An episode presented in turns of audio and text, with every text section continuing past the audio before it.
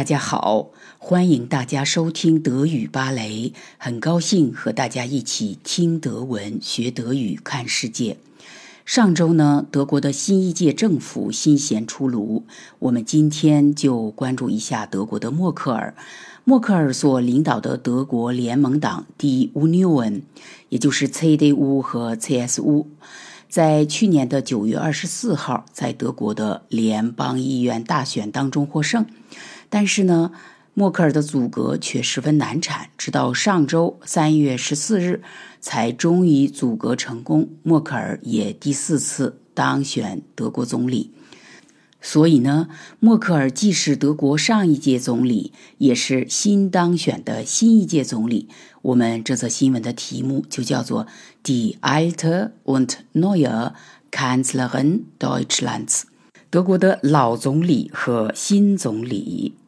好，我们来看一看这则新闻的具体内容。这里是新闻的朗读版：“Die alte und neue Kanzlerin Deutschlands”。Nun hat Deutschland wieder eine neue Bundeskanzlerin. Zum vierten Mal ist Angela Merkel zur Kanzlerin gewählt worden.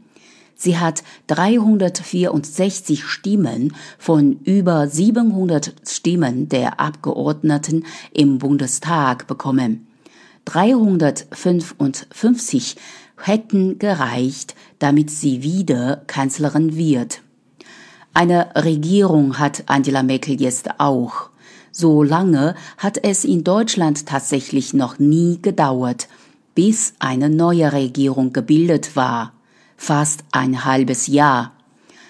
Angela Merkel, die zur CDU gehört, wird jetzt zusammen mit der Schwesterpartei CSU und mit der SPD regieren.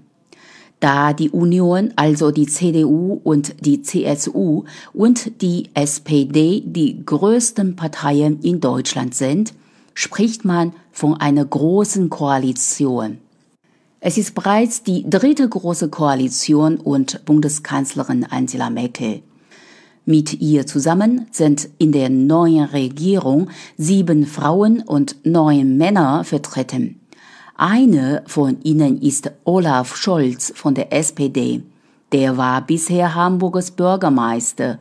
Jetzt ist er Finanzminister.